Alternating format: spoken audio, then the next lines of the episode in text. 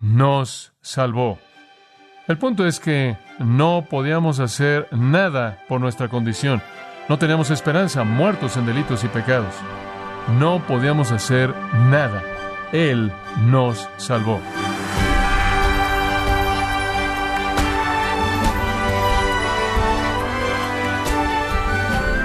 Estamos agradecidos, estimado oyente, por su tiempo y sintonía en gracia a vosotros con el pastor John MacArthur.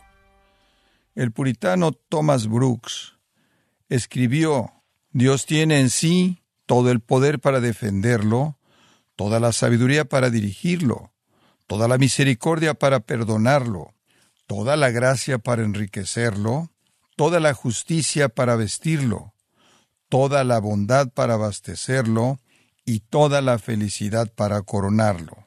Fin de la cita. Pero ¿cómo es que un Dios santo puede ofrecer todas estas bendiciones a pecadores como nosotros? El día de hoy el pastor John MacArthur en la voz del pastor Luis Contreras nos enseñará sobre el amor infinito de Dios que fue manifestado en Jesús como Salvador. En la serie, una alternativa radical para el activismo político, en gracia a vosotros. Ahora quiero que observe esa afirmación de nuevo en el versículo 5, nos salvó, simplemente refleja el hecho de que la salvación es de manera total la obra de Dios. Eso es lo que está diciendo, nos salvó. Pablo está enfatizando la soberanía independiente no influenciada con la que Dios salva, totalmente afuera de nosotros. Nos salvó. El punto es que no podíamos hacer nada por nuestra condición. No teníamos esperanza, muertos en delitos y pecados. No podíamos hacer nada. Él nos salvó. Ahora, conforme vemos más de cerca esta salvación soberana, vamos a ver cómo esa idea de que Dios es soberano en toda la obra de salvación se desarrolla de siete maneras. Muy bien, hay siete aspectos en el hecho de que Dios nos salvó y fluyen en torno a esa afirmación, nos salvó. Aquí están. Nos salvó por su bondad, por su amor, por su misericordia, por su regeneración, por su espíritu, por su Hijo y por su gracia. Esa es la operación divina séptuple que produce nuestro rescate. Estos versículos forman una oración larga abarcando la iniciativa soberana divina y el logro de la realidad de la salvación. Primero, Él nos salvó, número uno, por su bondad, por su bondad. Versículo 4. Pero cuando se manifestó la bondad de Dios, nuestro Salvador y su amor para con los hombres, nos salvó. En segundo lugar, observen Tito 3, Él nos salvó por su amor. Versículo 4 dice, pero cuando se manifestó la bondad de Dios nuestro Salvador y su amor para con los hombres. Él ama a la humanidad. Ese es un término genérico muy amplio que abarca mucho. La bondad, que es su virtud, se manifiesta a sí misma en amor hacia la humanidad. La palabra para amor aquí es filantropía. Literalmente significa lástima, compasión prontitud para liberar del dolor o la aflicción debido a afecto fuerte. Tiene la idea de un afecto fuerte. Dios es amable, Él es amable hacia los hombres ingratos y malos, como Jesús dijo, y su bondad hace que Él tenga un afecto fuerte a partir del cual Él quiere actuar en lástima y compasión. Es un concepto magnífico. Ahí está Dios en la gloria, perfectamente santo. Aquí en el mundo está el hombre caído. Y es la naturaleza de Dios el anhelar ser amable hacia el hombre caído. Luchar por el tiempo que pueda con el hombre caído, soportando de manera paciente, de tal manera que él pueda arrepentirse. Y a partir de esa bondad viene la filantropía de Dios, la compasión de Dios, el afecto pronto de Dios por tocar la vida del pecador miserable y hacer que sea bueno y mejor. Dios entonces es amable en su naturaleza y Él es bueno. Y lo único que tiene que hacer es mirar a su alrededor para ver eso. Aquí hay un mundo hermoso y glorioso y maravilloso, lleno de todo tipo de expresiones de bondad de Dios hacia pecadores indignos que odian al Dios mismo, que es amable hacia ellos. El Antiguo Testamento celebra su misericordia. La Lamentaciones 3:22 dice que es un regalo diario de Dios. Sus misericordias son nuevas cada mañana. Su misericordia se extiende de día a día. Grande su fidelidad. Pero en ningún lugar su amor y la expresión de esta lástima compasiva fuerte es expresada mejor que en la historia del Hijo pródigo en Lucas 15. Dios es el Padre y el Hijo es el pecador indigno. El pecador indigno regresa hacia el Padre. Y en Lucas capítulo 15 lo que usted está encontrando aquí, todo tiene que ver con el amor de Dios. Dice en el versículo 20, el Padre, cuando estaba lejos, vio al Hijo y sintió compasión y corrió y lo abrazó y lo besó repetidamente. Ese es el corazón de Dios. Él no se resiste a recibir al pecador, Él no está distante, Él no es estoico, Él corre, y abre sus brazos y abraza al pecador y lo abraza y lo besa, porque Él se preocupa tan profundamente porque Él es tan amable.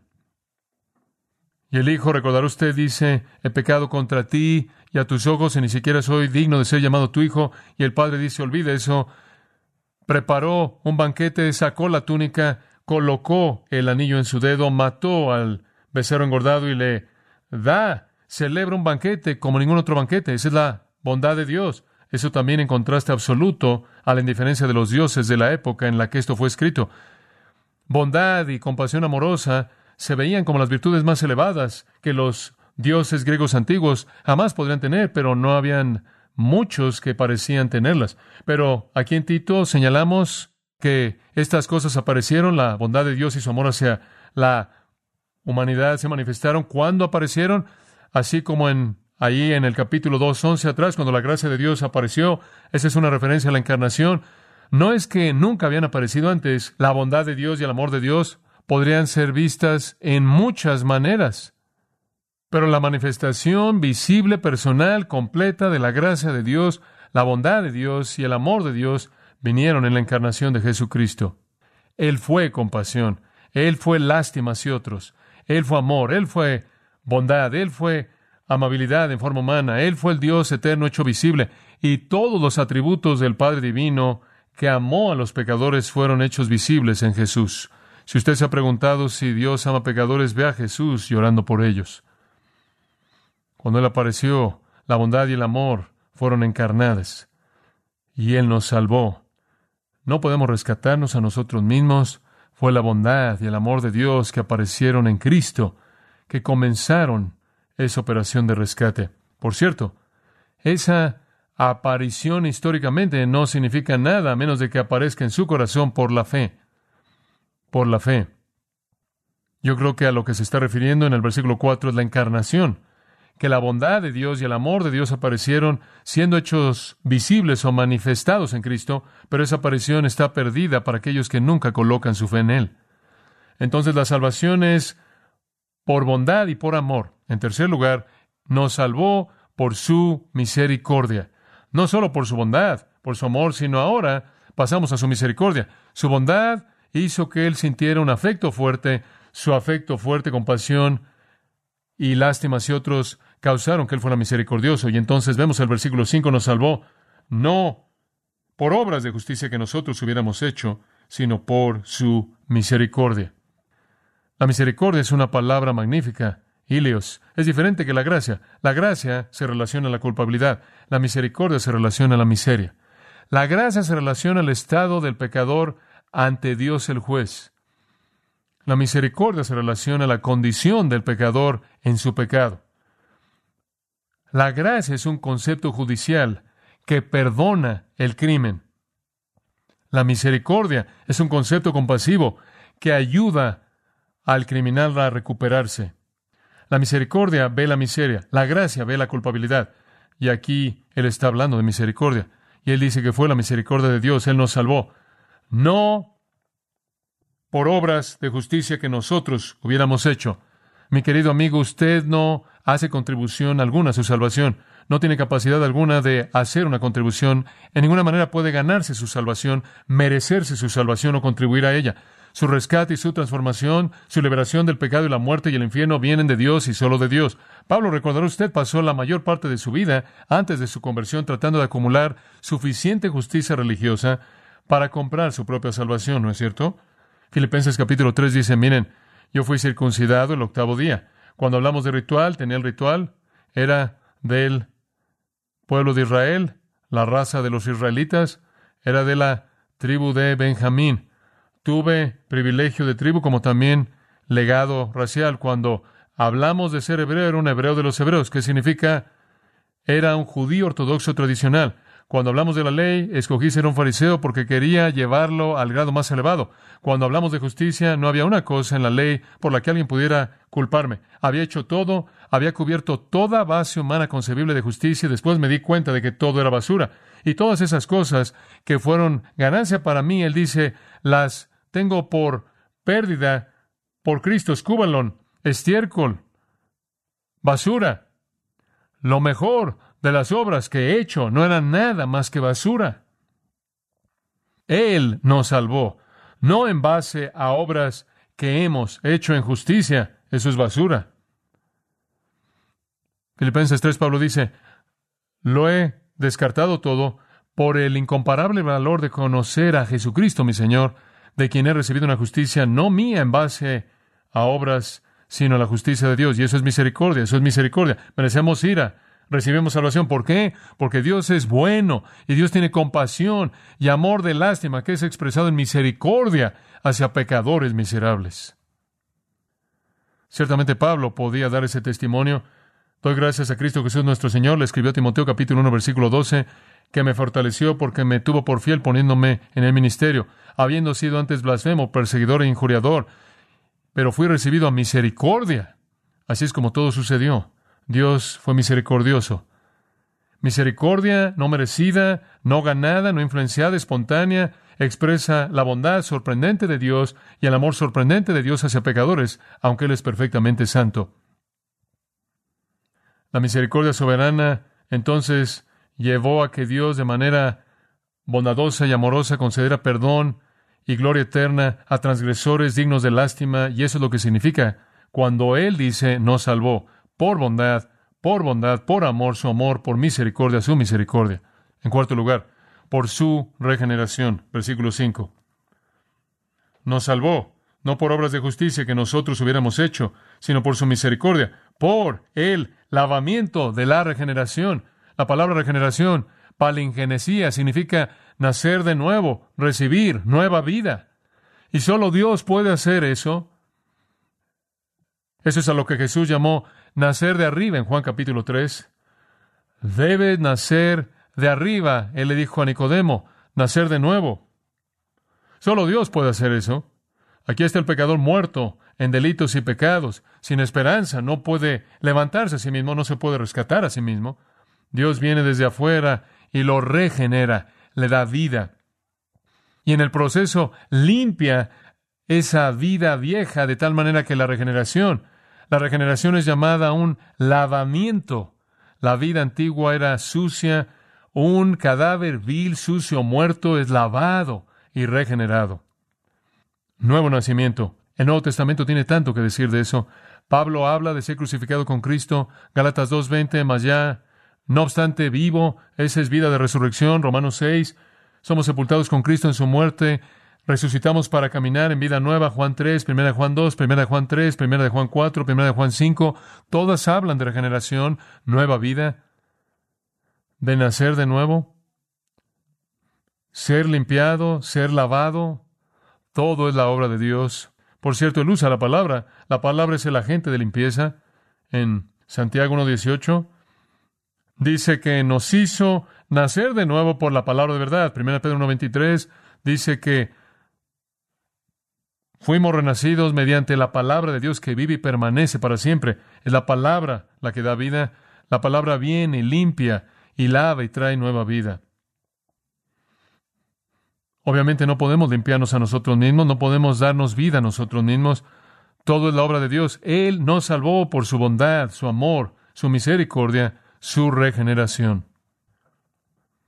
Número 5. Por su espíritu. Por su espíritu.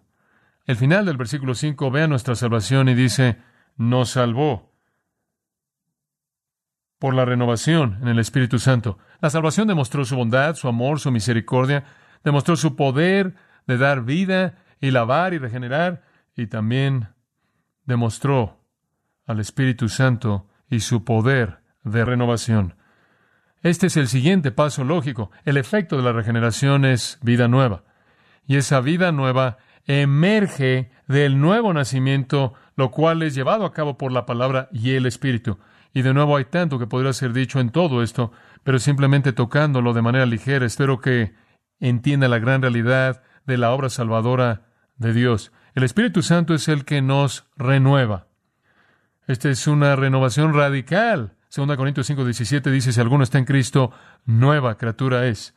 ¿Qué dice Pablo? ¿No sabéis que vuestro cuerpo es templo del Espíritu Santo, el cual tenéis de Dios, y que no sois vuestros, porque habéis sido comprados por precio? Por tanto, glorificad a Dios en vuestro cuerpo y en vuestro espíritu, los cuales son de Dios. Somos criaturas totalmente nuevas.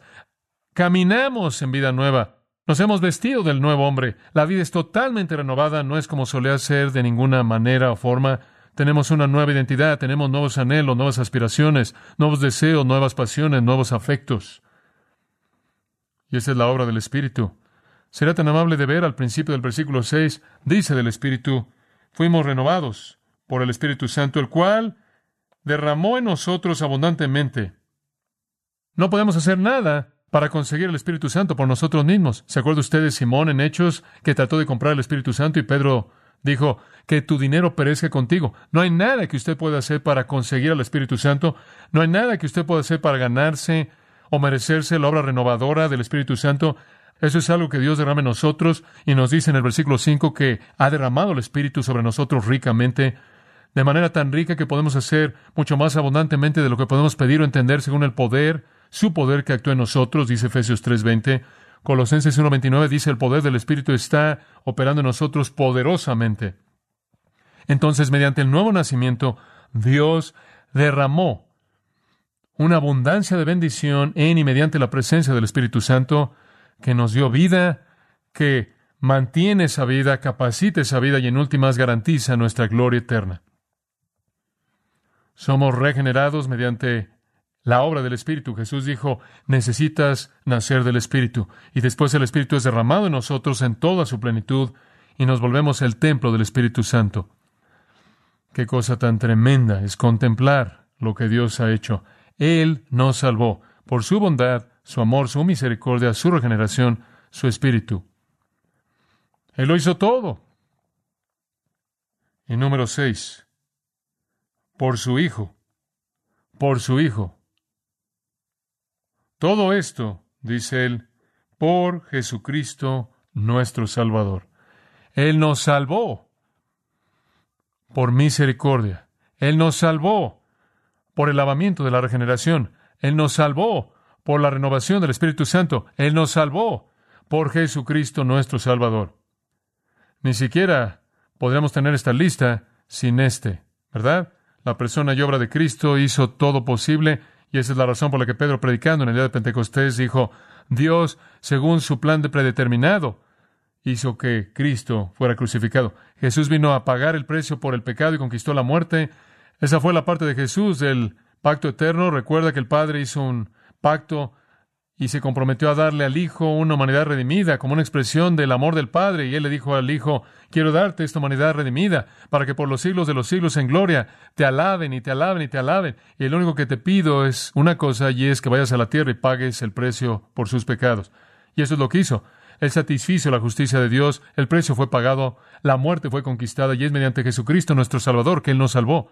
Y después finalmente Él nos salvó por su bondad, su amor, su misericordia, su regeneración, su renovación, su espíritu, su Hijo. Y resumiéndolo todo, por su gracia. Versículo 7.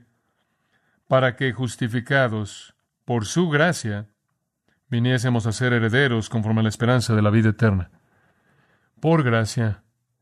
La gracia trata con nuestra culpabilidad.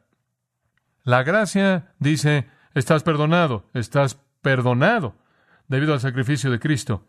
La gracia toma la justicia de Dios y nos la imputa, la coloca en nuestra cuenta, declarándonos justos y rectos a los ojos de Dios porque Cristo ha hecho una expiación satisfactoria por nuestros pecados.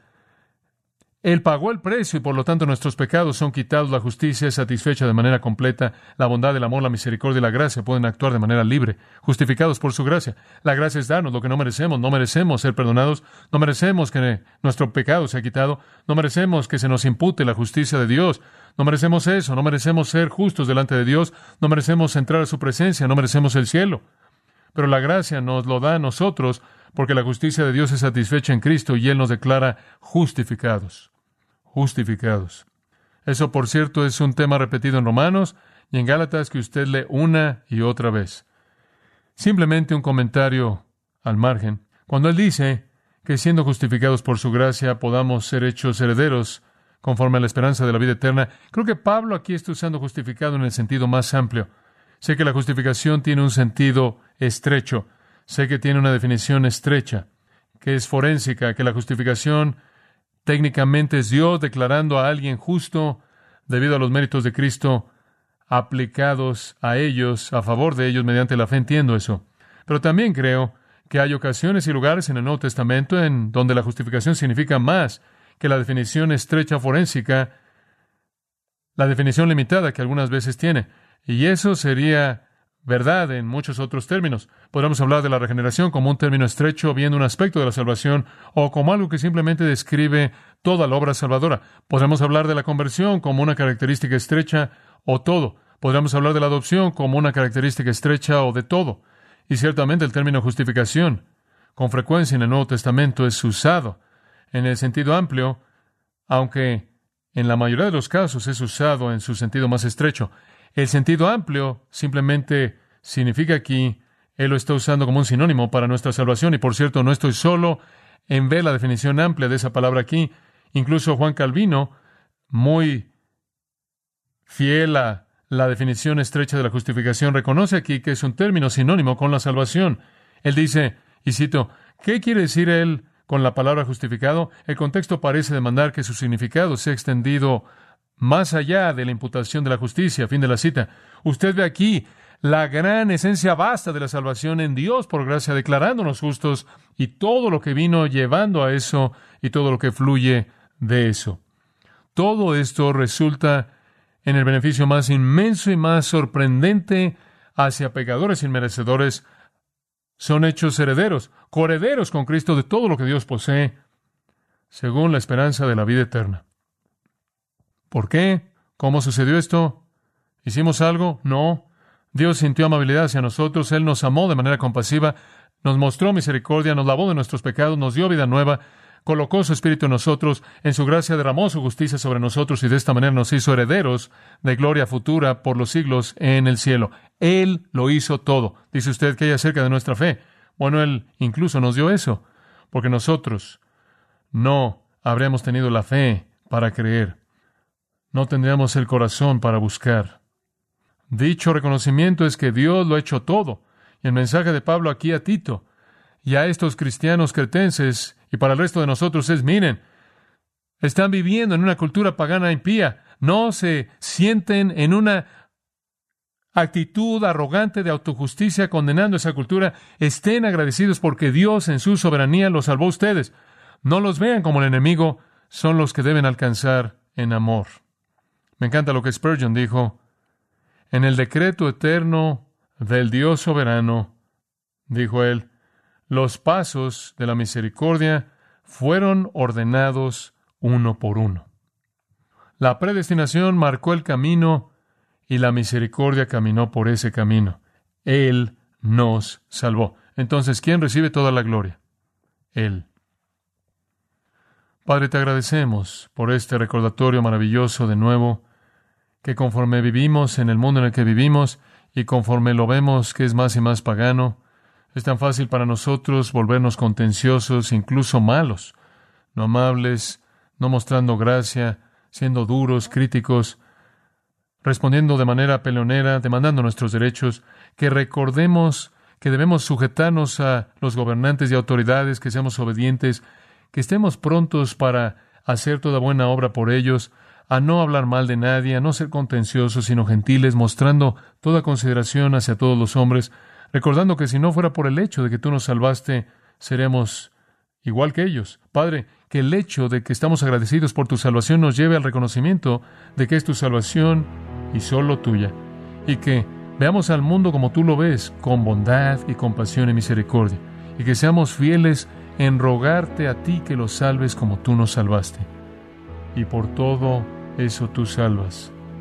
Y nos llevas a la gloria, te damos la alabanza y de manera personal te agradecemos por el misterio inexplicable de que tú nos salvaste. Pero tú lo hiciste.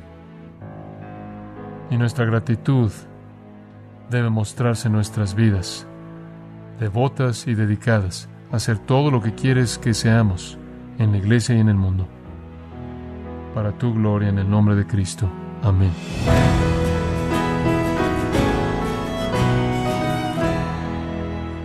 De esta manera el pastor John MacArthur nos enseñó acerca del milagro más maravilloso que es Dios salvando a pecadores indignos. Nos encontramos en la serie Una alternativa radical para el activismo político, aquí en Gracia a vosotros. Estimado oyente, quiero recomendarle el libro Estar firmes, en donde John MacArthur explica el llamado del creyente para apartarse del mundo y resistir toda tentación al pecado aferrándose a la palabra de Dios. Adquiéralo en la página gracia.org o en su librería cristiana más cercana. Y le recuerdo puede descargar todos los sermones de esta serie Una alternativa radical para el activismo político, así como todos aquellos que he escuchado en días, semanas o meses anteriores, animándole a leer artículos relevantes en nuestra sección de blogs, ambos en gracia.org.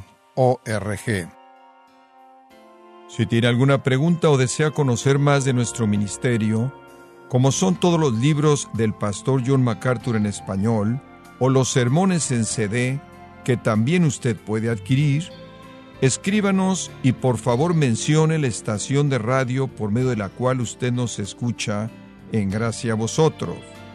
Es importante conocer no solo el país y ciudad de donde usted nos escucha, sino también la radio. Para quienes contactan nuestro ministerio por primera vez, pueden solicitar una copia del mensaje de promoción sin costo alguno, un mensaje por oyente únicamente.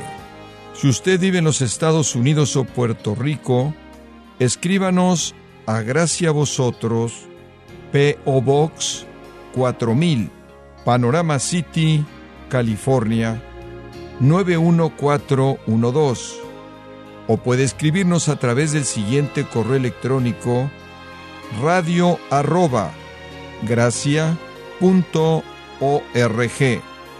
Le damos las gracias por su tiempo y sintonía en nombre del pastor John MacArthur y del personal y le comento que estamos orando para que Dios continúe extendiendo su gracia en usted mientras nos acompañe en la próxima edición para continuar desatando la verdad de Dios un versículo a la vez, aquí en Gracia a vosotros.